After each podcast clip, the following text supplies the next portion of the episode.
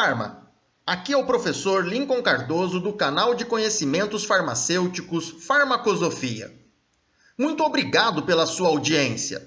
Nossas transmissões aqui pela lista VIP no WhatsApp já são um grande sucesso, com mais de mil farmacêuticos inscritos. Você vai encontrar muito mais informação e conhecimento em ciências farmacêuticas e farmácia clínica lá no blog Farmacosofia. Basta acessar em farmacosofia.com.br. Começa agora mais uma transmissão de podcast. O ginkgo biloba é uma planta de origem oriental muito utilizada no mundo todo para a melhora das funções cognitivas em casos de demência e perda de memória.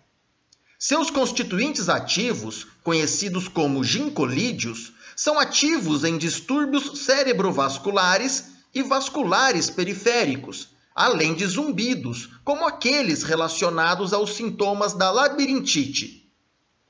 Os fitoterápicos à base de ginkgo biloba geralmente são preparados com um extrato seco padronizado em cerca de 24% de ginkgo flavonoides e em cerca de 6% de terpenolactonas, como os gincolídeos que eu mencionei há pouco.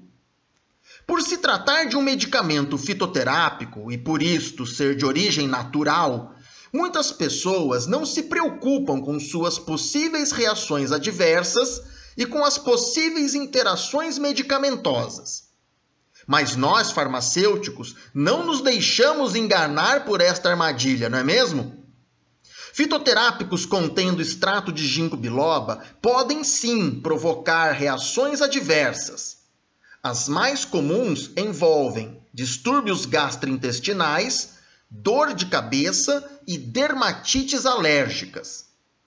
O extrato de ginkgo biloba também já foi bastante estudado com relação às possíveis interações medicamentosas. Estudos indicam que este extrato pode reduzir os níveis plasmáticos do omeprazol e possivelmente dos demais inibidores da bomba de prótons. Com isto, pode reduzir o efeito terapêutico destes fármacos.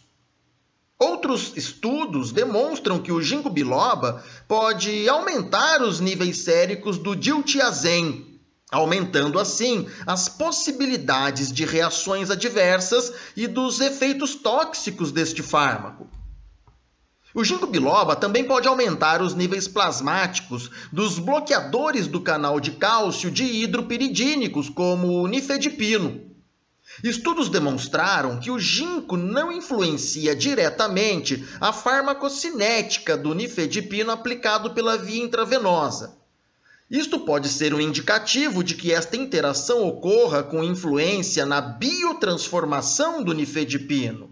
Ou seja, o extrato de ginkgo biloba pode inibir a isoenzima CYP3A4 do citocromo P450, reduzindo o metabolismo pré-sistêmico do nifedipino, que por sua vez é um substrato desta isoenzima.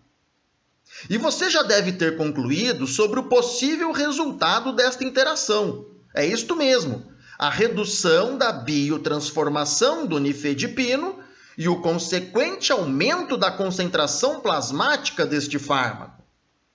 A consequência é o aumento da possibilidade de ocorrência de reações adversas e efeitos tóxicos.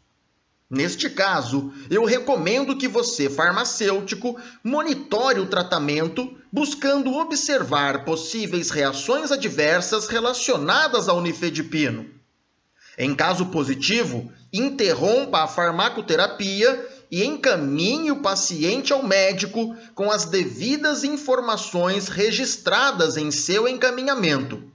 Ah, lembre-se que muitas pessoas fazem uso irracional de ginkgo biloba, sem prescrição e sem se preocupar com os possíveis riscos sustentando-se na falsa segurança de que, por ser um produto de origem natural, não possa causar nenhum mal à saúde.